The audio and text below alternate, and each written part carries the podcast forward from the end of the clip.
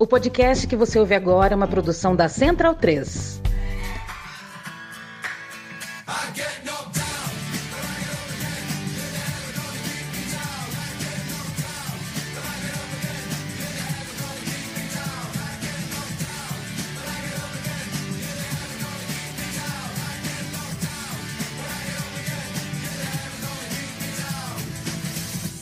Bem-vindo, bem-vinda, amigo e amiga da Trivela e da Central 3. 30 de novembro de 2022. Bruno Bonsante, eu não esqueço do 30 de novembro. Tenta entender por quê. Eu sou Leandro Amin, estou ao lado de Bruno Bonsante, Felipe Lobo e Leandro Stein. Lembrou? Tá, tá mudo, viu? Oh, desculpa, desculpa. Ah, perfeito. Positivo. Não lembra, né? Ou lembra? Você lembra o que, que é 30 de novembro? Não, né? Palmeiras e Manchester United por alguns anos. Ah, tá esse era um dia proibido e tal, porque faziam efemérides na TV. Hoje em dia o Mundial de Clubes já não tem essa, essa carga, né? Então, uh, passou, 30 de novembro passa a ser um dia mais ou menos normal. Um dia, viu, Leandro Stein, sabe o que eu senti quando acabaram os jogos agora das 16 horas? Falei assim, eu preciso hum. assistir um filme. Foi a primeira vez na Copa que eu senti essa vontade, assim, a tensão, né? Que foi esses, esses dois jogos das quatro horas aí. Eu uhum. tô exausto, rapaz, exausto. Os jogos de. Os de agora, né? Os do meio-dia foram mais ou menos. É, que filme eu assisto, Leandro Stein? Boa noite. Não, não sei, mas algum de sessão da tarde para ajudar a relaxar, né? Só assim para conseguir desligar um pouco, porque não era só a questão é, da atenção pelo gol, né? Mas a própria questão do, dos cartões amarelos. E aí, nesse momento, que me desculpem os amantes de, das regras do futebol, eu estava torcendo para sair gol de qualquer um dos quatro times, só para não ser decidido pelos cartões amarelos, porque não tem como, né? Não dá para, assim, acho fim da picada acabar. Tudo bem que não existem alternativas boas para um cenário como esse, mas decidir pelos cartões amarelos você acaba submetido a uma escolha subjetiva, né? Muitos cartões às vezes são é, dados pelo árbitro para controlar o, a temperatura do jogo, e isso, no fim das contas, pode ser um determinante no destino de uma seleção, né? Dentro de um, não é um critério objetivo como todos os outros é. que, que acabam definindo a classificação de uma seleção para a fase seguinte. Mas sabe o que pode acontecer, Lobo? É, boa noite para você. É, a Copa do Mundo no Catar, como é todo mundo tá muito, muito pertinho, em vez de decidir por cartão, podia é, fazer uma prorrogação. Né? Espera 20 minutos, põe um time no ônibus e vai para o estádio do outro. É tudo pertinho, 20 minutos, tá em campo, joga prorrogação contra o outro. A gente podia estar tá assistindo agora México contra a Polônia, né? prorrogação e pênalti, valendo vaga. Boa noite. Boa noite. É, mas você sabe que a, a FIFA tem uma ideia quase tão ruim quanto hum, essa sei. para a próxima Copa, né? Quer dizer, eu, é assim, sinceramente, eu vou pra, só para falar de Atlético de hoje, não sei se é deles, ah, é exclusivo, mas enfim, que a FIFA está pensando em ter pênaltis na fase de grupos em 2026, em todos os jogos, porque se empatarem, os times têm um critério de desempate pênaltis. É, eu acho que isso aí é balão de ensaio, tá? Isso daí eu acho que eles jogaram. Sabe bode na sala? Você põe um negócio, um bode bem fedido na sala, horroroso, todo mundo fica, meu Deus, esse bode não aguento mais. Aí você tira o bode, parece que ficou bom. Uma Copa com 48 seleções e três três times por grupo. Eu acho que é um pouco isso, é um bode na sala, porque eu duvido que eles vão levar isso a fundo, mas é uma ideia tão ruim quanto essa aí. É, só, só da ideia né, ser ventilada, só de alguém conceber, é, e, e, já é triste o suficiente, como se já não fosse triste a gente ver uma final de, de grupo como foi uh, essa de agora, sabendo que em 2026 é, a gente estaria vendo Argentina e Polônia, e a seleção do México ou da Arábia Saudita estaria no hotel. Né? É, é, e a chance de ter maracutaia... maracutaia é uma palavra ruim, mas assim, a chance dos dois times estarem satisfeitos com o resultado e ficarem fazendo Exato. o Alemanha e Áustria de 82 de novo é enorme, né? Porque se o terceiro time estiver sendo eliminado com um empate, tá todo mundo feliz, né? É, embora eu tenha ficado em dúvida agora, viu, Bruno Bonsante? Hoje a Dinamarca, porque em 2018 teve Dinamarca e França na terceira rodada e a gente, todo mundo sabe que era um resultado, o 0 a 0 uhum. importava, uh, agradava aos dois, e aí é, a partida foi exatamente como a gente imaginava, um jogo de compadres, um jogo uh, sem, sem agressões. Uh, mas pelo que a Dinamarca jogou hoje, eu cheguei à conclusão que a Dinamarca pode ter jogado para valer quatro anos atrás e só não conseguiu. Boa noite. Boa noite. É, é descobrir qual é a verdadeira Dinamarca, né? É, acho que a gente. Quando a gente começa a fazer projeção para a Copa do Mundo, acho que a gente tem que começar a conceitualizar o que, que é uma projeção, né? É o que a gente espera que vai acontecer. Se ela não acontece, a culpa. A gente é, nós somos os últimos culpados se o Eriksen não joga nada, se o Dolberg não joga nada, ou se a Argentina não joga, ou se a Dinamarca no geral não joga nada. O fato é que no último ano a Dinamarca foi talvez o melhor time europeu em desempenho né? Desde a Euro até pegando o, as eliminatórias da, da Copa do Mundo e pegando também a Liga das Nações, que ganhou da, da França duas vezes. É, não é só as, a maneira como se classificou, né? A maneira como se classificou confirmou o que fez na Euro, depois duas vitórias da França confirmaram o que fez nas eliminatórias, e chegou na Copa e não jogou nada. Tipo, não jogou nada, não tem explicação, não tem desculpa para isso, né? Foi um time previsível, um time que teve é, pouca, pouco sangue né, para buscar os resultados. Né? É, o próprio México, que fez dois primeiros jogos muito fracos, mostrou essa, esse brilho contra a Arábia Saudita que a Dinamarca não mostrou é, em nenhum momento, tirando ali uns 20 minutos contra a França no segundo tempo, vai, mas no primeiro jogo e no terceiro jogo é, foi um time muito.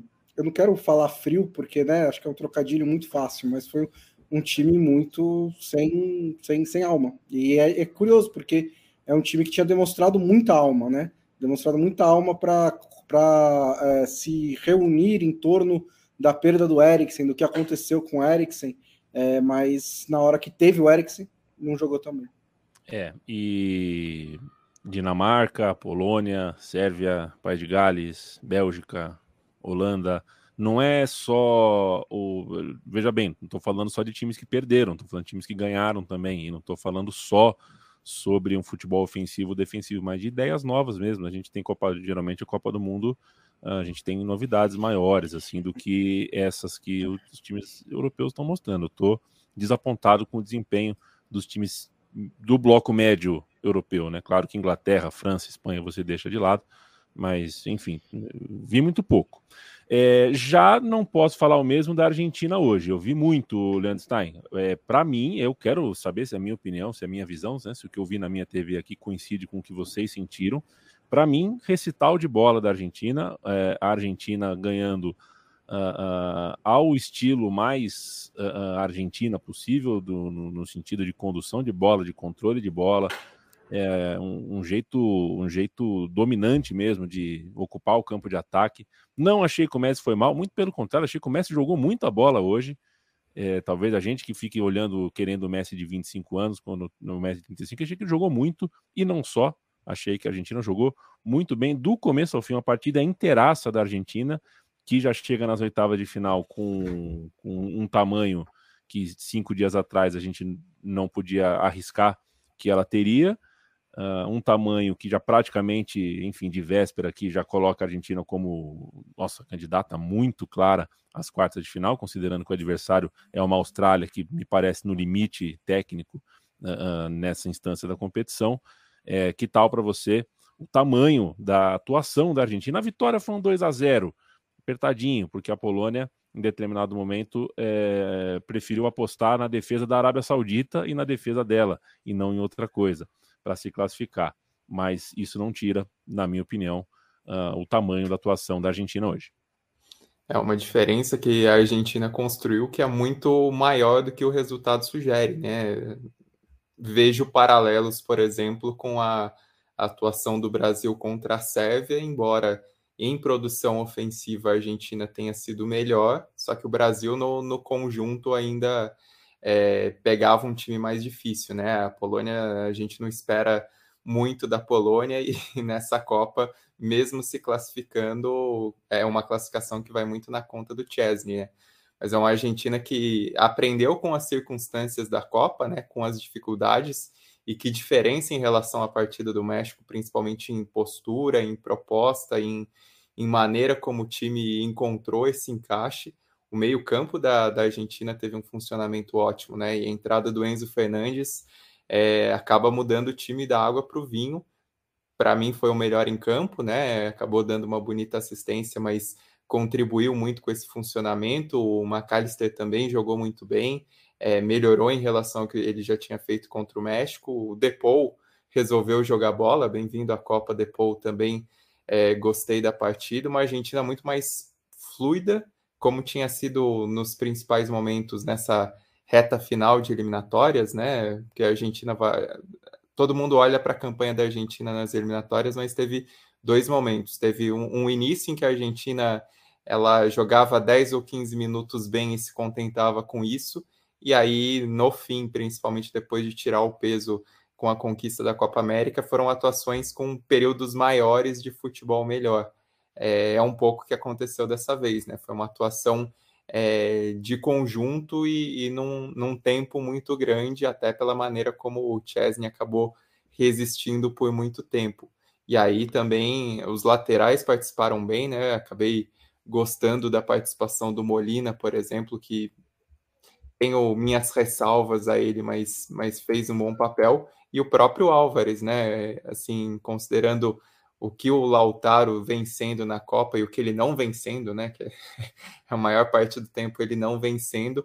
Você ter esse elemento também para ajudar em mais movimentação. E o Álvares vale lembrar que antes dele emplacar como atacante no River Plate, ele jogava mais como meia, então é um, é um cara híbrido que tem essa leitura de jogo, que tem esse entendimento que é bastante importante. Perdeu alguns gols, é verdade, mas também ajudou nessa circulação da Argentina, né? E é o que faz essa Argentina ser melhor. Não necessariamente quando tem um Messi supremo resolvendo tudo, mas quando tem esse time que circula ao redor do Messi pode aproveitar melhor o camisa 10 e, e aproveitar os outros talentos que tem, como Di Maria, que dispensa apresentações pelo, pelo poder decisivo dele. Então, no conjunto, uma atuação da Argentina que é, é muito contundente, é uma prova de tudo que se falava dessa Argentina antes da Copa e que não tinha acontecido ainda.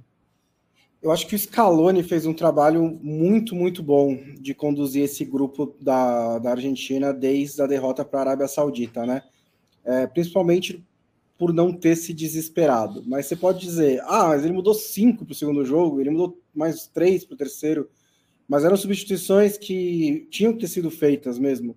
E eu acho que elas não foram substituições de desespero, elas foram substituições baseadas na observação dos jogos. É, principalmente no segundo jogo, né, em que ele tira o Christian Romero, por exemplo, que foi um dos melhores jogadores do ciclo, um dos jogadores que melhor apareceram nesse ciclo, e aí coloca o Lisandro Martinez. Aí no terceiro jogo, é, esperando uma Polônia mais alta, ele volta com o Romero, mesmo que o Lisandro Martinez tenha ido bem no segundo jogo. Ele até pode ter demorado um pouco para colocar o Enzo Fernandes, é, não ter ido com ele direto contra o México, mas coloca no terceiro jogo contra a Polônia, né? O barrar o Lautaro Martinez para colocar o Julian Álvares não é algo super simples de fazer. O Lautaro tem um status muito grande, status muito maior do que o do Julian Álvares mas também era uma substituição que tinha que ter feito. E bancar o McAllister, que é um jogador que é novo, né? Ele é um cara que pintou bem no Boca, mas é, no futebol europeu ele está começando a ter destaque pelo Brighton. E banca ele como titular e é recompensado. Ele e é filho principal... do zagueiro, Bonsa? Perdão. Ele é... Esse McAllister é filho do McAllister? É, né? Ou aquele é, que está na Trivela, inclusive. Pô, que tá maravilha. Se você lesse Trivela, ah, saberia, né? olha que, que é. sacanagem, hein? Que sacanagem. Essa foi. Não é porque o texto subiu 20 minutos atrás, que é, que é desculpa. Só porque não, o texto é, entrou minutos antes do podcast, você não leu? Como um negócio? É, é, que absurdo.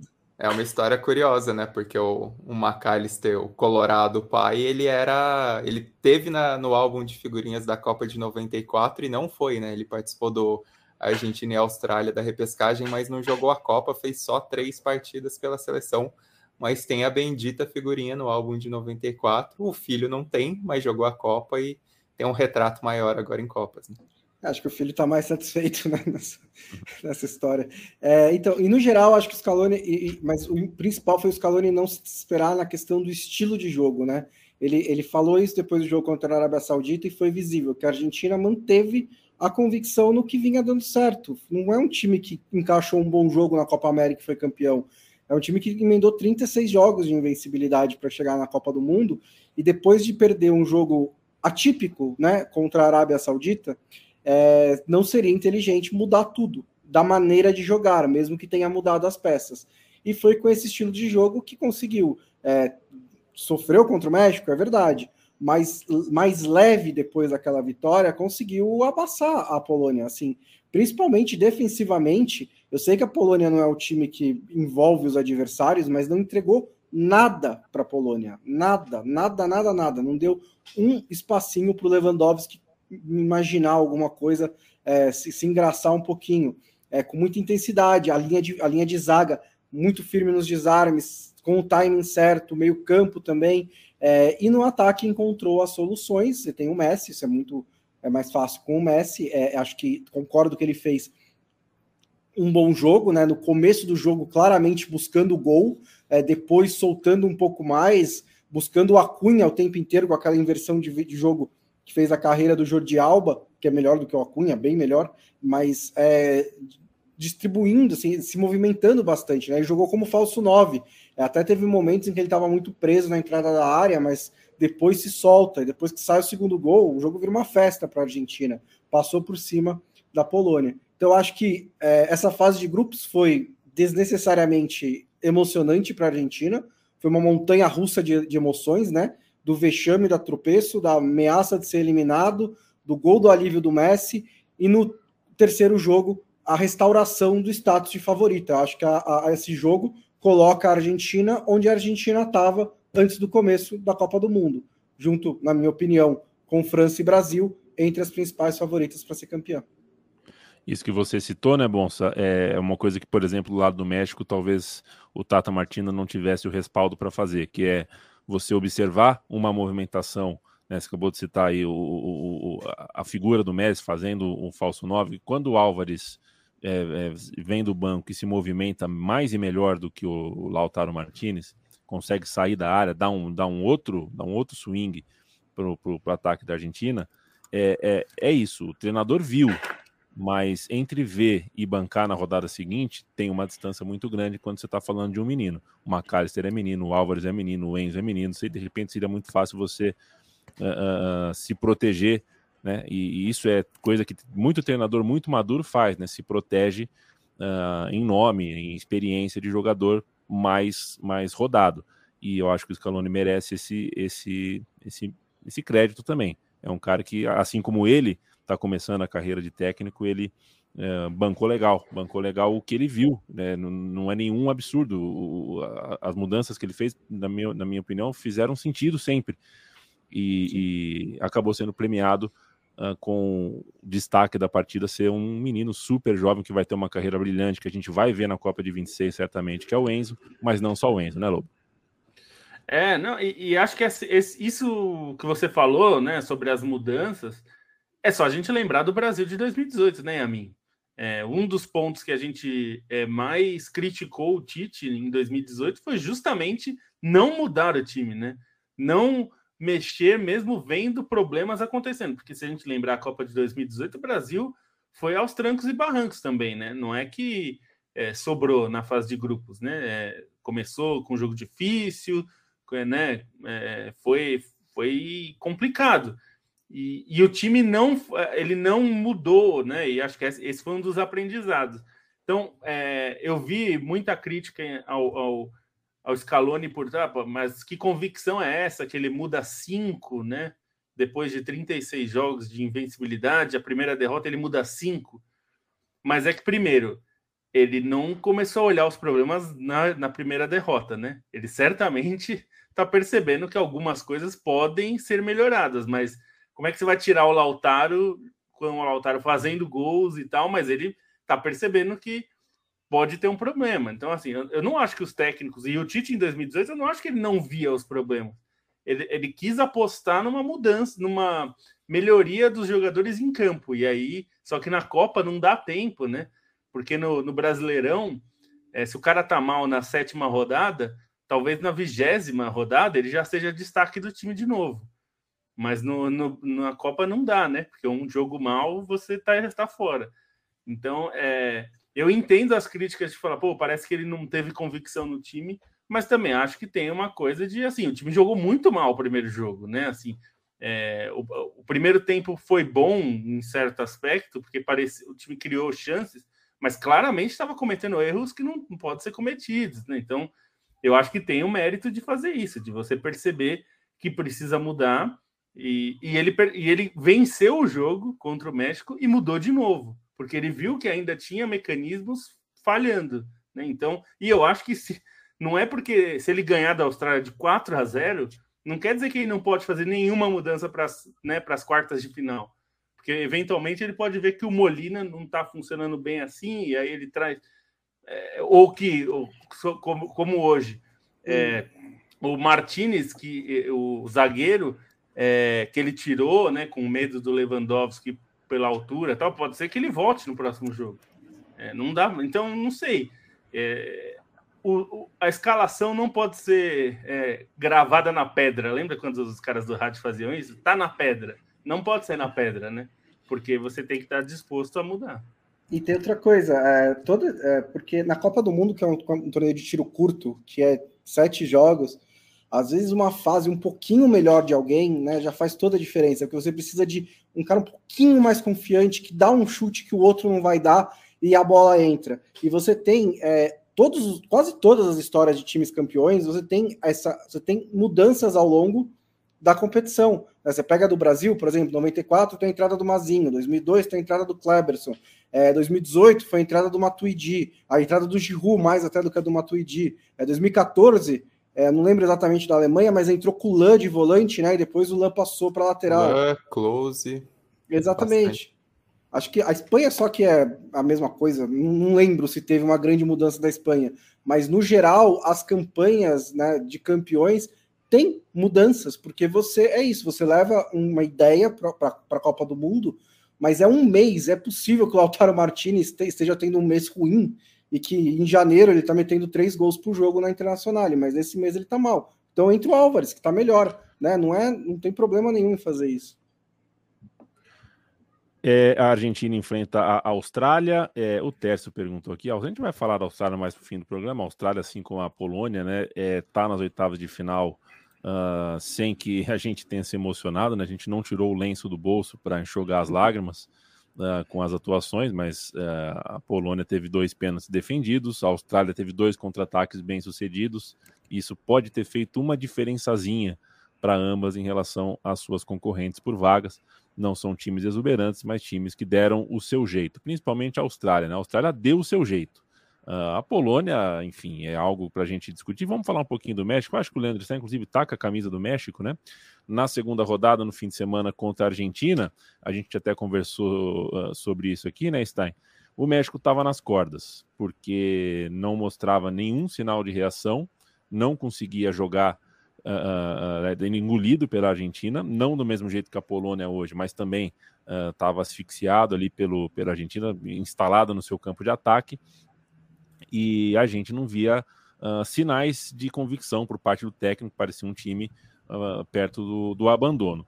Com o México nas cordas, a gente conversou aqui, né? Eu defendi a tese de que naquela situação a o México tinha mais é que se fechar para pensar no saldo de gols, porque daquele mato não ia sair coelho nenhum. O México estava detonado, destruído. É, acabou o jogo, é hotel, é banheira, é chuveiro, é travesseiro, treina de novo, respira um pouquinho. Hoje foi o adversário do México que esteve nas cordas, foi o México que estava batendo. É, e aí o México não soube apanhar para a Argentina, porque tomou dois, e era para ter tomado, né? Se tivesse tomado um, talvez a gente estivesse falando de uma classificação hoje. E também não soube bater, porque era para ter sido 4, 5 a 0 pelo volume de jogo, a classificação viria. O México não soube ser efetivo, não soube fazer os gols que precisava. É, eu não, não acho nem que não soube bater. O México soube bater. É, o goleiro também estava, embora tenha falhado no, no, lance da cobrança de falta do Chaves, né? O, o, o Alvaz acabou indo fazendo boas defesas ao longo da partida, é, principalmente ali no momento que o México estava nessa dependência do, do terceiro gol, né? Estava precisando ali para ter esse respiro. É, mas foi um time muito mais contundente, né? O primeiro tempo eu já tinha gostado mais do México, e aí o segundo tempo, é, principalmente quando abriu a contagem ali, o time cresceu bastante é, mostrou qualidade, mostrou até alternativas interessantes que não, não tinham se notado para a Copa, mas é isso, né? Uma equipe que demorou para chegar na Copa do Mundo, pensando no que poderia ter feito é, não só contra a Argentina, num jogo que, que chamava mais o México ao ataque, né? Principalmente pela maneira como a Argentina tremeu na base ali no primeiro tempo, mas próprio jogo contra a Polônia que era o, o jogo parelho do grupo, né? Era um jogo que o, que o México precisava é, pelo menos aproveitar alguma situação ali e não conseguiu. É, no geral, dessa atuação ficou uma impressão que dava para o ciclo ser muito melhor, né? Se o time tivesse realmente mais agressividade, se tivesse é, realmente essa capacidade que, que, demonstrou contra a Arábia Saudita de, de buscar o ataque. É, e a Arábia Saudita, por outro lado, é impressionante, né? Porque de três jogos fez dois bons, é, teve duas boas atuações contra a Argentina e contra a Polônia. Contra a Polônia não aproveitou as chances, mas esse jogo contra o México também ele acaba mostrando como é, a Argentina realmente deu azar em, em, não conseguir explorar da melhor forma a defesa da Arábia Saudita no momento que o jogo estava mais aberto, né? Porque o time depois estava frágil contra a Polônia e nesse jogo também teve muitas dificuldades para para conseguir se segurar com um México em mais velocidade, num jogo, obviamente, que tinha circunstâncias diferentes, dois times é, que acabavam mais abertos, mas o México empurrou bastante a Arábia Saudita para trás. É, e sobre a Arábia Saudita também vale pontuar como o time sofreu com os desfalques, né? Perdeu jogadores importantes é, no meio-campo, o próprio al o, o lateral esquerdo, que é, teve a fratura na mandíbula, né, que é um, um, dos principais jogadores do time, e isso acabou minando um pouco a Arábia Saudita, e, e é uma diferença de versão clara também pela ausência de, de jogadores-chave.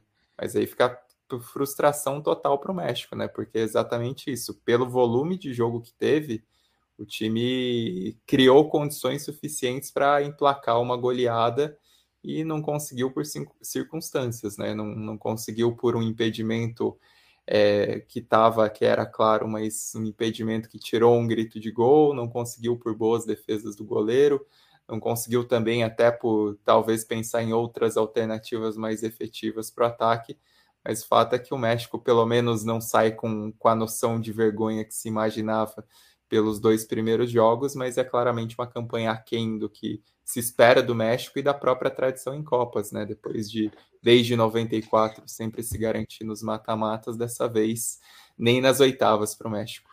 O México que vai ser sede da próxima Copa, vai jogar em casa, ficaremos de olho em como vai amadurecer esse time. E Lobo, pelo menos o México quebrou um tabu, né?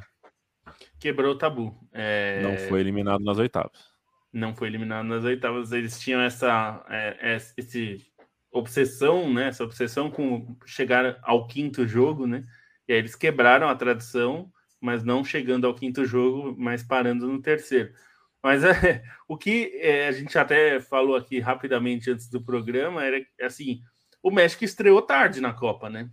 Se o México tivesse jogado um futebol parecido com esse nos dois primeiros jogos, principalmente no jogo contra a Polônia, que é um zero, é um time que não apresenta futebol nenhum, é, é, o, é o, time que torce para o Lewandowski tirar uma bola do, do, é, do, nada e fazer o gol, né? É, o que não normalmente não acontece em Copas, né? Aconteceu dessa vez uma vez contra a Arábia Saudita.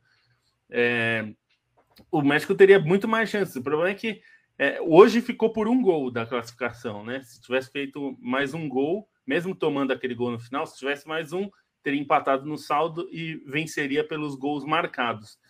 E, e aí, assim, é, é, o problema é que a, o México ficou por um gol hoje, mas não fez nenhum nos outros dois jogos, né? Passou dois jogos em branco. E em branco no placar e na bola, em boa parte também, né? Porque o jogo contra a Polônia foi horroroso e o jogo contra a Argentina é, foi horrível também. E só a Argentina só sofreu porque vinha né, capengando e tal, mas no, no México não ofereceu nenhuma resistência, assim. É, não foi um time que se defendeu super bem ou que contra-atacou com perigo. Então, assim, é, foi um ótimo jogo do México, ótimo mesmo. Se o México jogasse assim é, mais vezes, tenho certeza que o Gerardo Martino não tinha chegado tão criticado a, a Copa do Mundo. O problema é que não joga assim, né? E esse é o problema. Então, assim, eu fico com um pouco de, de dó do México não passar, não pelo México, mas porque quem passa, nesse caso, é a Polônia. Então, eu preferia até que a Arábia Saudita passasse, é, mesmo tendo jogado muito mal hoje, não foi sombra do que foi. Se nos dois primeiros jogos a gente viu uma Arábia Saudita que tinha muitas qualidades, né? No jogo contra a Argentina, contou um pouco com a sorte, né? Dos impedimentos serem é, derem, darem muito certo. E no segundo jogo, eu achei que perdeu um jogo jogando bem, né? Perdeu da, da Polônia, fazendo um bom jogo e criando muitas chances contra a Polônia. Dessa vez, não. A Arábia Saudita foi dominada pelo México do início ao fim. O México sabia que precisava de um milagre, precisava fazer muitos gols, partiu para cima e o resultado mais normal, pra, pelo volume do México, seriam uns três ou quatro gols. Mas é, é, o México não chegou nessa situação porque é um exímio marcador de gols, né? Então, é, isso também faz falta. Ainda sem o seu principal marcador de gols, né? Só, só conseguiu jogar 20, 25 minutos por partida, o Raul Jimenez. E é, sem falar em dois caras que jogaram muita bola na MLS e são mexicanos. É, o Vela o aí? O Titiarito, que ele levaria o Titiarito? Ah, é assim, se ele levou o Henri Martin, é, é sinceramente, o Henri Martin é melhor do que o Titiarito. Esse, o Titiarito de hoje, né? O de, de da época de Manchester United era muito melhor. Mas mesmo de hoje, do Galaxy, ainda é um cara re relativamente competente para fazer gols. E o Carlos Vela, é, tudo bem que o Vela também é uma, uma diva, né? Tem, falou que o técnico não ligou para ele para convencê-lo a jogar. Você não tem que ser convencido de nada, mas é. assim, quando você está numa situação difícil, você já lá e fala: meu filho, eu quero que você venha jogar. O que, você precisa para vir jogar? Então tem horas que você precisa ser maleável, né? Então traz o homem, o Vela jogou, foi o LAFC do Vela, que é o capitão do time, e do Gareth Bale, que é, foi mais reserva que titular no, no LAFC, o Vela foi o grande craque da, da MLS. Tudo bem, a MLS não é a Premier League, mas a gente está falando de Henri Martin e do é, de, de, jogadores que, que, pô, o ataque do México tirando o Raul Jimenez, vou te falar, assim, de centroavantes, né? Tô dizendo. É, Tanto que o, o Stein o... falou de um jogador do, do Feiner poderia ter ido, que sinceramente é, duvido que, que o Henri Martins seja melhor do que ele. É, não, não, não entra na minha cabeça, não. O Lozano jogou bem hoje, né? Foi o primeiro hoje bom jogo dele. Não foi bem nas outras duas rodadas. Tem a é, questão da Argentina. Eu, eu, que... eu, achei passável contra a Argentina. Passável, que era o único que estava recebendo a bola. É, era o único que estava recebendo a bola ali, né? É, hoje ele pôs o Funes Mori, que eu vou te falar também, hein? Funes Mori, olha, difícil. Não, é, realmente a seleção do México para 2026, jogando em casa, né? Uh, a gente tem mais perguntas do que resposta. É, é, é, até porque a gente certamente não terá o Tata Martino, é um recomeço de um trabalho, vamos ver é, o que o México tem a oferecer. Agora eu fico pensando sozinho, fiquei pensando sozinho, pensei sobre Vela, sobre Chicharito, né, Lobo? E se o, a Copa do Mundo tem na história oito jogadores que jogaram cinco Copas do Mundo e metade deles são do México, é, de fato é, tem alguma coisa também de assim a, as pessoas do México querem os veteranos sempre, né? Consegue, tem, bancam o veterano de um jeito uh, de um jeito diferente do, do resto do mundo. É, mas de fato, quando eu vi quando, hoje, na terceira rodada, mais uma chance para o Henri Martin, é, realmente, é, diante da, da inoperância do atacante do, do América, né? É América do, América. do México. É, de fato, diante de, da inoperância do, do rapaz, era e caso de chamar o velho e o Chicharito. Reserva é o Funes Mori, que fez uma temporada horrorosa é. no, no, no, México também, vou te falar. É, muito difícil. Um abraço para o Igor, para o Miguel Oliveira, Marcelo Rodrigues, Ramon Flores, Robson Souza, Thiago Cruz. Carnaval e Parintins concorda com Stein. São Luís do Maranhão, Major League Soccer, a Premier League dos Estados Unidos e Canadá. É, deve ser algum assunto anterior. Né? Rodrigo Borges, beijo para você. É, agora a gente fala da Polônia, né? É, Ganhamos mais quatro tá... dias de Polônia. E... Exato. O Lobo, não é que o Lobo lamenta a Polônia, é que o Lobo de sábado uh, vai ficar com raiva do Lobo de terça se o Lobo de terça não falar isso, né?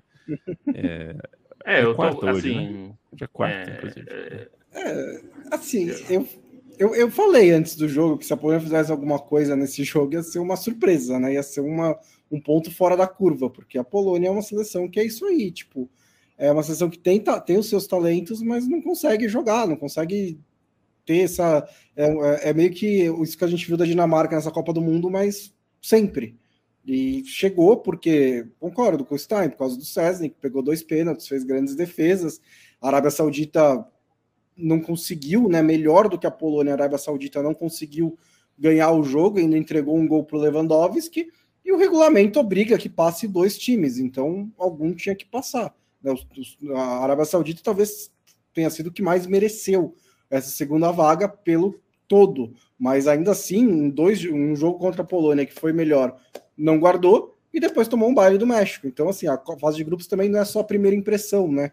A primeira é. impressão da Arábia Saudita foi ótima, mas os outros dois jogos, mesmo que tenha confirmado algumas coisas, não gerou os resultados que a Arábia Saudita precisava. A Polônia fez uma Copa medíocre e conseguiu o gol a mais que passou para as oitavas de final. Agora, medíocre é um elogio. É verdade. eu só. Se eu sou um time médio ou pequeno de uma liga grande como a Espanha ou a Itália. Vai no cano. Você vai no cano. Eu ia, eu ia em dois, eu ia citar dois jogadores, o Cano, Perfeito. que eu acho Perfeito. muito bom, e o Salem. O Salem, que não é um, um garoto, né? Mas, pô, para um time, para um time como é, Maiorca da vida, ele faz um estrago, hein? Acho que daria, caberia. Eu, eu, eu apostaria. Certamente é viável para um time de liga grande. Eu não digo de liga pequena, porque tirar um cara da Arábia Saudita não é exatamente barato mas de um time de liga Eu grande. tirar o Cristiano Ronaldo de lá no que vem. Boa sorte. Mas, ó, o Lobo, é para isso que existe um negócio chamado Futebol Manager. Estou esperando é, o seu link é. para eu ter os rostos dos jogadores. Primeira vez que eu vou ter os rostos no, no Futebol Manager. Você é.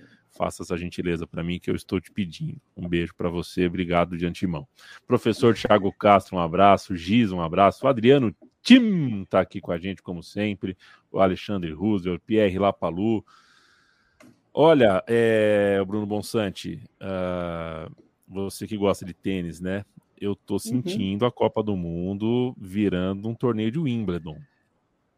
Não assim? porque os times estão jogando de branco, mas porque o gramado está começando a ficar carequinha. Não sei se você está ah, é? reparando. É? Não reparei. Será que é o ar-condicionado? São só oito estádios, né? Bom, né? Por... É, tem isso também, né? E, e, e assim, é, uma parte também é que a Copa é no meio do deserto, né? Então também não é as condições é. climáticas mais agradáveis para crescer grama. Se desse para crescer pois grama é. no deserto, né? Tipo. Pois é, acho que essa será uma pauta nos próximos dias aí. Eu tenho ser. visto os gramados bem, Aliás, bem o Brasil reclamou. Eu achei que você ia dizer que vai ser que nem o Wimbledon porque a Suíça vai ganhar. É, eu não vou falar é... isso. Eu não vou falar isso. Embora. Pode ser a Espanha também, né? A Sérvia é que não vai ser. Ah, é, embora a Suíça, Suíça e Sérvia. É, a Sérvia é matar, uma das grandes. É, não é literalmente, grandes...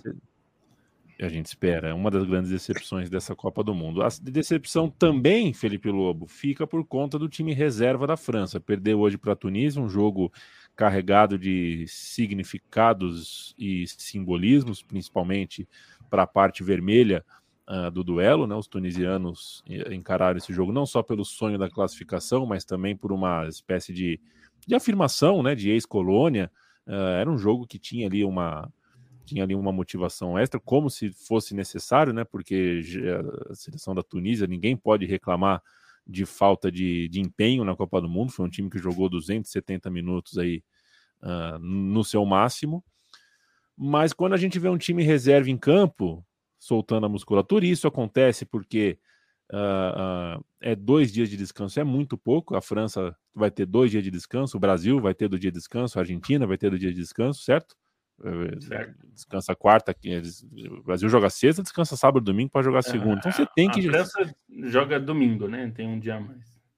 É, a França tem um dia a mais. Então, uh, eles têm esse boi, eles têm essa essa dádiva de ter um dia a mais, dá até para fazer um treino uh, entre um jogo e outro. O Brasil, por exemplo, e a Argentina não vão conseguir.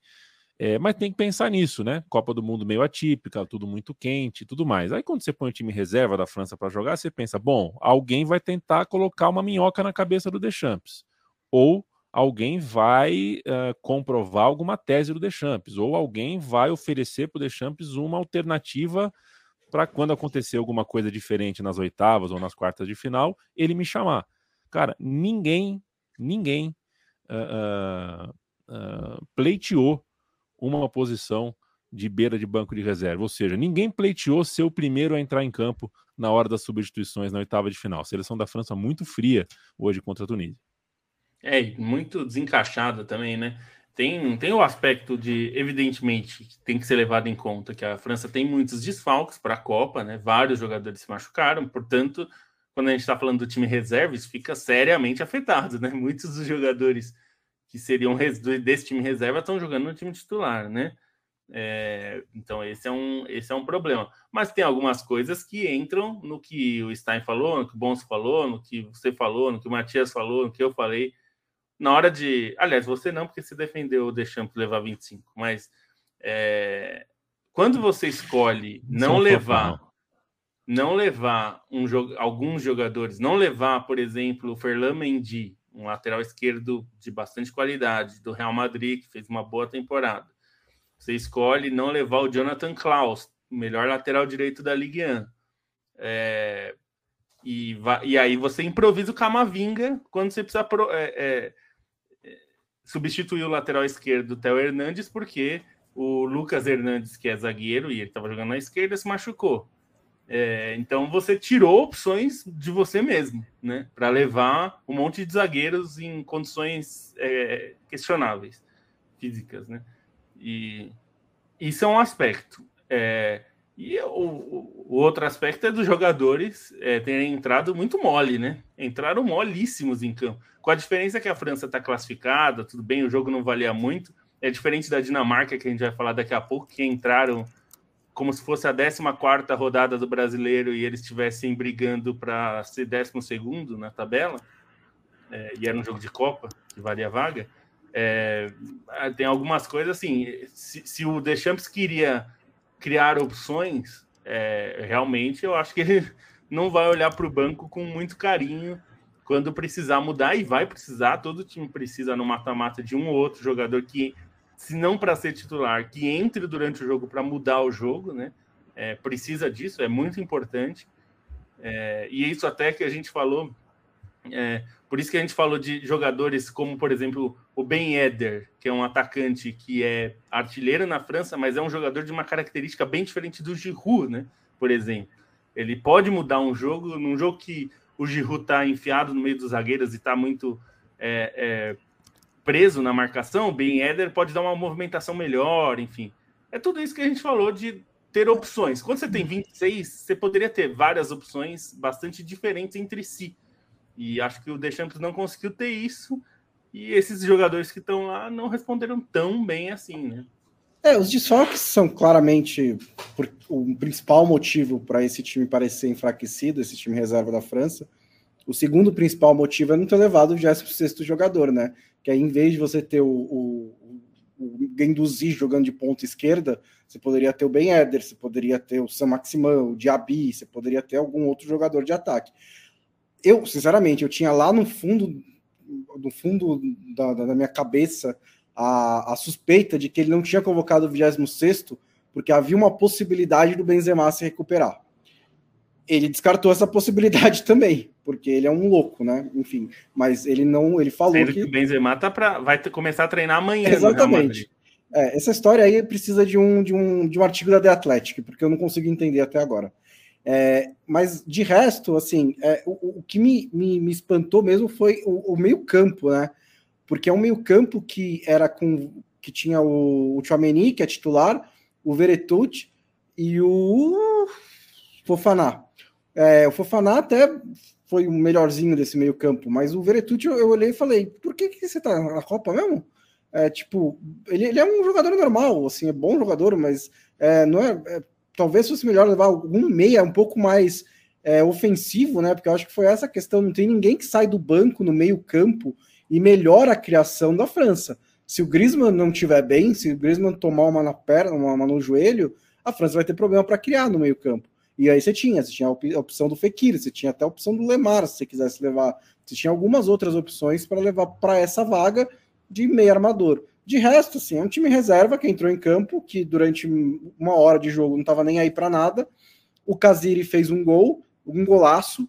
Eu realmente, eu juro, depois de cada jogo da Tunísia, eu botava no Google Kaziri injury para ver se ele estava machucado. Eu não achei em nenhum momento. Então, se ele tiver, eles esconderam direitinho, porque eu não sei como ele não jogou mais. Talvez ele não tivesse gás para os 90 minutos, mas ele não jogou o primeiro jogo, 23 minutos no segundo e jogou 60 nesse. Ele ia ser substituído antes do gol. Aí no gol ele leva uma pancada do Dizazi e sai com dor no pé. Depois ele estava mancando e tal. Mas antes ele não estava machucado é, até onde eu sei. Então, é, acho que o Casiri poderia ter feito muito ainda por essa seleção da Tunísia nos outros jogos. É, e aí, depois do gol do Casiri, aí a França, sei lá, o Deschamps coloca o Griezmann, coloca o Dembélé, coloca o, o, o Mbappé, e aí é outro jogo completamente, né? A França com 20, principalmente, demorou um pouquinho, né, para começar a pressão, mas uns 15, 20 minutos de pressão altíssima para tentar o gol de empate, quase conseguiu. É, eu não sei mais regra de futebol, eu desisto, eu vou só ouvir o que os caras falam. Eu achei que tirava o impedimento, mas enfim. Não, tá não puxado, bom, tá puxado. Tá difícil, é, tá difícil. Tá Parece difícil. que as, as, as, orientações vão mudando e, e acho é, que eles não, não divulgam direito. Né? É para ver eu né? ver se chegou de ontem para hoje, eu não vi. Pois é, tipo. Eu nunca tinha ouvido falar disso aí. Exato, também não. Assim, tá, tá é, tá difícil. É, mas é, a origem faz sentido, né? Vocês viram por que começou isso? Não, eu, eu, eu, eu, entendo, até faz sentido. Eu só gostaria, assim, acho que quando, quando a International Football vai mudar uma regra, acho que tem que ser mais do que tipo um press release. Convoca uma coletiva e diz: olha, a regra do futebol mudou. As pessoas. E é, uma, porque... e é uma orientação, né, nesse caso. Então não tem exatamente uma. É... uma mudança, né? Porque a, a regra, na verdade, continua a mesma de é, o, o, defensor tem que jogar, né, para habilitar o, o, Mas a interpretação sobre o que é jogar é que mudou. Não, né? só que agora ele não tem que jogar, agora ele tem que estar tá composto com a bola ou alguma é, coisa então, assim. É porque a interpretação é, para jogar, exato, por causa daquele é gol da, da Liga das Nações lá, né, do Mbappé. Não é só jogar, agora ele tem que estar tá no controle da bola ou alguma coisa assim. É, porque senão o e zagueiro aí, teria é. que deixar a bola passar, porque... mas aí ele não sabe se está impedido, né? E aí, enfim. É. é sempre um problema. Mas enfim, aí não conseguiu. Acho que esse jogo, assim, na minha opinião, não muda nada sobre a França, nem em relação ao que eu achava antes da Copa, nem em relação ao que eu vi nos dois primeiros jogos. Ainda tá fortíssima, tá até jogando melhor do que eu esperava, e vai ser uma candidata ao título, uma seleção muito difícil de ser batida. É uma pena que a Tunísia não avance, né? Sobre a Tunísia, assim, além do Cássio e a dupla de volantes foi muito bem, né? Eu gostei bastante do, do trabalho. O Aiduni talvez tenha sido o melhor jogador do time na Copa e o Ski também acabou, foi bem, foi importante no lance do gol. O próprio técnico Jalel Kadri não, não é o, acho que dos cinco africanos é o menos cotado, assim, mesmo que tenha uns caras mais novos que chegaram agora, mas que carregam bagagens é, mais fama recente de clubes, de história de seleção, enfim, mas achei a equipe bem organizada e, e é algo que, que eu comentei. Para mim, a Tunísia é a mais legal que eu já vi em Copas. É, tira o time de 78, né? Que foi uma. Assim, é um, tem um, um pouco de fama nos jogadores ao redor da Tunísia de 78. Foi um time que ganhou do México, empatou com a Alemanha, então tem tem um peso histórico, mas assim, desde 98, geralmente a Tunísia era um, um time sem sal participando em Copas. 2018, até nessa média baixa da Tunísia, até achei que foi um, um time um pouquinho mais legal, mas esse foi real, essa foi realmente a Tunísia que, que foi bacana de assistir, né? É, deu sua contribuição para derrubar essa insossa Dinamarca, perdeu para a Austrália num jogo que não poderia perder, mas ainda foi um time que, que partiu para cima, foi para a luta, e contra a França, contra esse catado da França, né? A, a Tunísia mostrou vontade também, mostrou qualidade, é, mostrou uma intensidade muito interessante. É, se muita gente via a Tunísia classificada para a Copa, torcia o nariz, é, mesmo sem a classificação, acaba saindo com, com um caráter de, de dignidade nessa campanha. É, é, é um cara, o cara de dignidade é, acaba valendo uh, ah, para essas seleções uh, que hoje choram. É, e a gente vai falar um pouquinho agora. A gente já está faltando 10 minutos para terminar o programa. Hoje já falamos aqui sobre. Não sei se a gente quer falar sobre alguma coisa que faltou sobre os times de hoje, porque eu queria falar sobre Austrália, essa né? boa quinta-feira. para Austrália, né? Austrália, a gente não falou da Austrália, né? É, sabe, sabe o que é? Eu, eu explico é que quando eu comentei aqui sobre os contra-ataques da Austrália, na minha cabeça eu dei, eu dei o. Deu, né? Eu tiquei, é, eu tiquei como se a gente tivesse falado. De fato, a gente não falou é, sobre. Então, é, até... Começar, falar aí, Bruno Bonsante, por favor. Me perguntaram aqui, né, se eu ainda acho que é uma das três piores seleções da Copa, eu até perdi quem foi. Agora é uma das 16 melhores, né? O que eu vou fazer? Eles ganharam dois jogos, eles passaram as oitavas de final. Assim, você me pedir para explicar como isso aconteceu, vou ter um pouquinho mais de dificuldade, né? Mesmo estando aí há 10 anos vendo futebol todo dia, mas aconteceu. É um time que competiu muito bem, né? Falando sério agora, é, os jogos que eu vi da Austrália, vi dois e meio, né? Porque esse da Dinamarca estava mais preocupado com o outro, mas é um time que competiu muito bem, que defendeu muito bem, né? Que soube jogar dentro das suas limitações, é, encontrou dois contra-ataques para fazer os seus gols, mas é, contra a Tunísia soube travar na maior parte do jogo um ataque que é meio inofensivo da Tunísia e encontrou o gol contra a Dinamarca, pegou essa Dinamarca super fria é, e conseguiu também travar, né, conseguiu lidar com esse jogo, também encontrou um gol. E aí passou. A questão é que assim, é que, é, quando a gente estava falando da Austrália, que a Austrália, em outras Copas do Mundo, chegou com elencos mais qualificados, é, trabalhos melhores, e não foi que foi o que dava para fazer, né? Nessa tinha chegado com um elenco que você olha, né? O próprio o, o Leque, que é o cara que fez o gol hoje contra a Dinamarca, é o cara que joga ainda na Liga Australiana, né? O herói da, da, da, da do, do, jogo anterior, o, o Duque, é segunda divisão japonesa. Sim, você olha para esses caras e fala, bom. E o Leque é um flop, uma, né? É, pode haver uma dificuldade técnica aí. E houve de fato, mas eles conseguiram ganhar de um grupo que teve uma seleção boa da Tunísia, que jogou bem, mas teve dificuldades ofensivas, e uma seleção muito que, que foi uma enorme decepção como a Dinamarca. É, o, time, o time da Austrália, ele, o que ele fez hoje foi jogar com determinação, que é uma palavra que eu acho que a Dinamarca não conhece. Pelo menos hoje não parecia conhecer.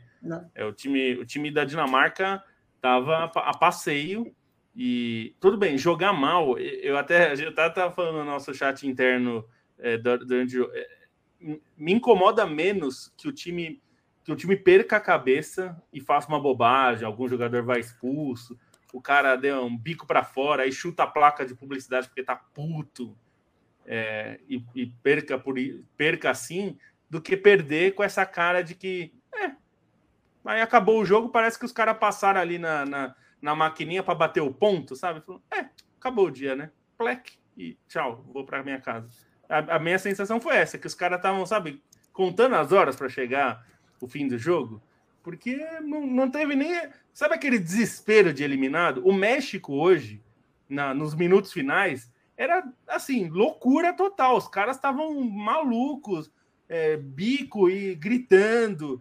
É, porque é isso, você está sendo eliminado da Copa, bicho. Não tem nada maior do que isso. Então, a, Dinamarca parecia que estava ok. E a, e a Austrália jogou o, o, máximo possível. O máximo possível da Austrália é pouco, mas é, quando você tem algum alguém do outro lado que não joga bem e também não está muito preocupado em dividir as bolas e brigar pelo, pela classificação, acontece isso.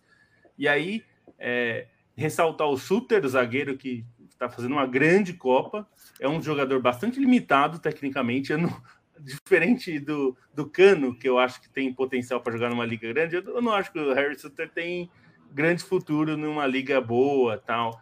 Mas ele está fazendo uma grande Copa, o que é histórico, né? É, e o Leque, é, assim, o Leque era uma esperança da Austrália de ser um, um novo Harry Kewell, assim, quando ele surgiu. E ele não vingou, assim, ele rodou já, voltou para o futebol australiano e ele na verdade, tinha uma. Durante o ciclo, ele foi reserva várias vezes. Ele não era exatamente um titular absoluto. É, que ele, e, ele teve né? também. É, é bom pontuar que ele teve uma questão também. Ele tinha sido nomeado capitão, aí ele pediu dispensa da seleção por conta do período da pandemia, porque as, a, as regras sanitárias na Austrália são, são bastante pesadas, né? São duas semanas de quarentena, e aí, pelo período afastado da família, ele pediu essa dispensa. Então, também por isso ele, ele teve esse problema nas eliminatórias, né? Ele não jogou parte das eliminatórias porque ele pediu uma dispensa é, por conta das questões familiares, e aí o, o técnico, o Graham, o Graham Arnold, foi bastante compreensivo com ele. No, voltou, né? Voltou a, a convocá-lo depois que essas restrições diminuíram, mas não deu mais a braçadeira de capitão. É, então, então acho que o time da, da Austrália não acho que vai fazer nada mais. Acho que é um adversário facílimo para a Argentina, mas é, mas é isso. Num, num, num grupo em que é, a Tunísia brigou muito, mas não conseguiu ganhar da Austrália, que era o jogo chave, e que a Dinamarca é, fez um o boicote que, a, que a, foi pedido por muita gente na Dinamarca foi feito em campo, né? O time entrou em campo, mas esqueceu o futebol lá em, na Dinamarca, em Copenhague. Então vai voltar para casa e sinceramente essa Dinamarca aí não faz nenhuma falta à Copa. Não faz, de fato não faz. Estamos. Uh, uh, eu já disse isso, né? Já alguns times europeus aí estão nos deixando com uma sensação de né? É, é, é, mais do que perder e ganhar, é mais do que, enfim, revolucionar o futebol, mas é, a indiferença que eu, que eu senti também, senti exatamente a mesma, exatamente a mesma coisa que você, Lobo, sentia na seleção da Dinamarca, uh, indiferente ao fato de ir para o aeroporto amanhã ou no fim do mês uh, que vem, assim. O que? A gente, se não fizer o gol, a gente pega o voo Acho... amanhã? Não tem problema, a gente pega. Acho que isso ficou muito claro com Dinamarca e Bélgica, né, nessa Copa até agora. Vamos ver a Bélgica amanhã, mas por é. enquanto acho que essas duas foram bem gritantes. É, a Bélgica parece que tá torcendo para ser eliminada, né? Nossa, a Bélgica, parece que não aguentam mais jogar. É, não, eles não aguentam mais entre eles, né? Parece que eles não conseguem mais é, conviver, os jogadores da Bélgica. A Bélgica enfrenta a Croácia, que poderia estar tá nesse, nesse. até os 30 do primeiro tempo do jogo contra o Canadá, um pouquinho menos, vai, 25, 20, dava dando a sensação que era mais um time europeu abaixo do que a gente esperava, mas a Croácia acabou que fez um grande jogo, né, contra o Canadá. Fez um grande jogo. E agora pega a Bélgica para confirmar a sua classificação ou não, e na outra partida um curioso time do Canadá que já está eliminado, mas deixou, paradoxalmente, uma, uma impressão até que, pô, ok, né? Uh, uh, tem um time que dá para a gente levar a sério para o próximo ciclo aí. Uh, vai enfrentar o sonho marroquino, o que vai ter de barulho no, no, no, estádio. Tanto faz o nome do estádio, né? Estou procurando o nome do estádio aqui, mas tanto faz é. o nome do é. estádio. É no Alto Mama. No Alto Mama é, vai ser bonito, vai ser o que a gente já viu com a torcida da Tunísia hoje, a gente vai ver com a de Marrocos amanhã. E no, no grupo da tarde, né? Japão e Espanha, Costa Rica e Alemanha fazem uh, uh, a decisão, a definição de um grupo que a gente meio que já imagina no que vai dar. É. Né? Acho que vai dar Alemanha e Espanha. Tá com é, assim como no grupo C, né? Assim como no grupo C começou com zebra e, e, acabou exatamente como se esperava, né? De certa forma, é, mas por um caminho tortuoso, é, eu acho que vai, vai acontecer o mesmo nesse grupo de Espanha e Alemanha. Acho que a Alemanha vai acabar passando, porque depende só de ganhar da Costa Rica e do Japão não ganhar da Espanha, que convenhamos, é improvável. Então vai passar, né? Aí, enfim, é outra, a outra vida dali em diante. É, o que eu o que eu acho que, que é para o Brasil aí, já que né, a gente fica sempre de olho em potenciais adversários do Brasil, essa Espanha é, acho que é um time perigoso para o Brasil pegar, porque é um estilo de jogo difícil para o Brasil. É. é. É, curioso, né? Porque a Espanha de 2010, que foi campeã do mundo, se pegasse o Brasil do Dunga, que era um Brasil que jogava um futebolzinho bem é, limitado no sentido que só tinha um jeito de jogar e qualquer mudança pequena desmontava o time, né? Como aconteceu com a Colômbia no Engenhão, 0 a 0 Venezuela no Rio, foi 0 a 0 nas eliminatórias. Qualquer time que conseguia desencaixar um pouquinho, o Brasil não tinha nenhuma ideia a mais, né? É... Mas aquele Brasil, que era um Brasil que odiava a bola e gostava de contra-ataque e correria, se pegasse a Espanha, poderia dar, poderia dar ruim para a Espanha Dessa vez, o Brasil está com um time que tem muitas alternativas, eu acho que tem muito jogo. Não acho que o Brasil entra é, fraco contra a Espanha, não é isso. Mas é que é um jogo difícil, porque é um estilo de jogo que o Brasil normalmente não enfrenta, né? Que é um time que todo mundo vai perder a posse de bola para a Espanha. Todo mundo, qualquer time. Qualquer um. Argentina, Brasil, França, todo mundo não vai ter a bola contra a Espanha. Isso é difícil. O Brasil quase nunca é, joga contra adversários que ficam mais com a bola. Então, é mais Vou por dizer isso. Que hoje, dizer que hoje em dia eu acho que até o City ficaria com menos posse de bola do que a Espanha. é possível. É, e assim, eu coloco a Espanha, eu acho que e, tá... como a Espanha é muito jovem e falta um pouquinho. Estão me ouvindo? Tá tudo tranquilo? Tô, e falta um pouquinho sim, de contundência sim, no ataque. Tá? Ah, falta um pouquinho de contundência no ataque. Eu boto só um pouquinho abaixo das três que eu citei, né? Brasil, Argentina e França. Acho que é tipo um B na, no, na lista de favoritos. Mas eu ficaria surpreso se o título saísse de alguma dessas quatro seleções. É, eu também. Acho que a gente. Acho que o contrato está bem. Quatro já é bastante aí. também, né? Quatro, quatro é bastante. Já é bastante. Você é quatro. Embora, embora uh, o chaveamento possa uh, fazer alguma artimanha aí, né? Porque o chaveamento, é.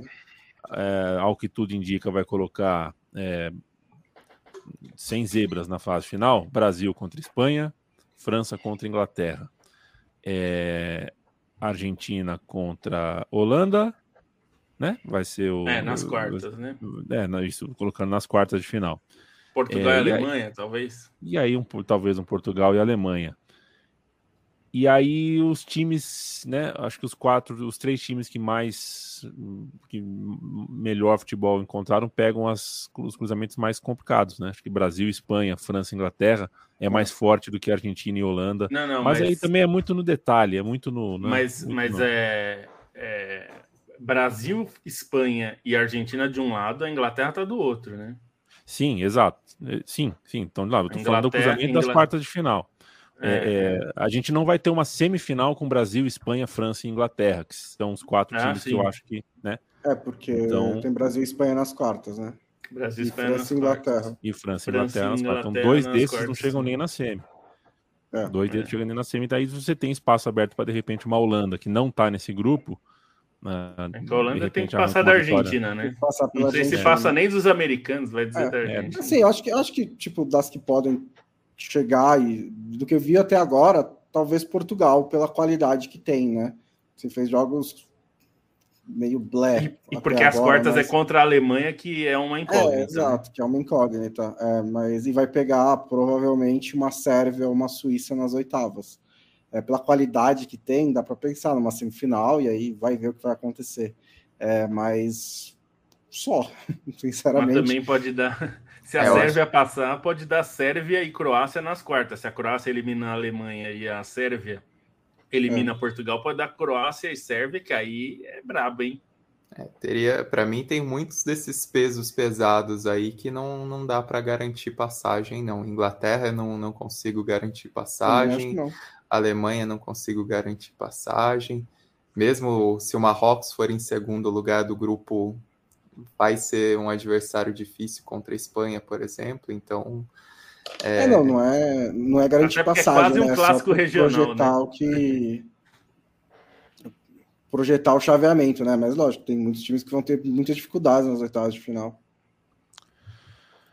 Senhores, temos que ir embora. Amanhã a gente volta com uma edição nova. Lembrando que apoia.se barra Trivela financiamento coletivo da casa. É, tem também o apoia.se barra Central 3 e trivela.com.br barra loja para você comprar os produtos da Trivela. Durante a Copa do Mundo a gente faz programa todo dia, primeiro em livecast, depois pinga como podcast, sempre com o apoio da KTO em tempos mundialistas ou não, sempre em quarteto, quinteto, com convidados ou não. Hoje a gente não teve o Matias, amanhã o Matias está de volta e a gente já uh, esfregando as mãos para a hora do é. mata-mata. Valeu, Felipe Lobo, um beijo para você. Um beijo só para agradecer que hoje começou a sair os, as retrospectivas do ano da, no Spotify, que é onde boa parte dos nossos ouvintes nos ouvem, muita gente nos marcando, né? Marcando outros podcasts da Central 3 também como seus mais ouvidos. Então, quero deixar um grande agradecimento a essas pessoas. Vocês que nos ouvem e que nos colocam aí entre os mais ouvidos é, nas suas listas é que fazem com que esse programa exista e que a gente continue. Então, muito obrigado por todo mundo que né, nos deu nos, nos deu com tanto tempo, né? Doou parte do seu tempo para estar aqui com a gente toda toda semana, toda segunda, toda quinta e agora na Copa todo dia.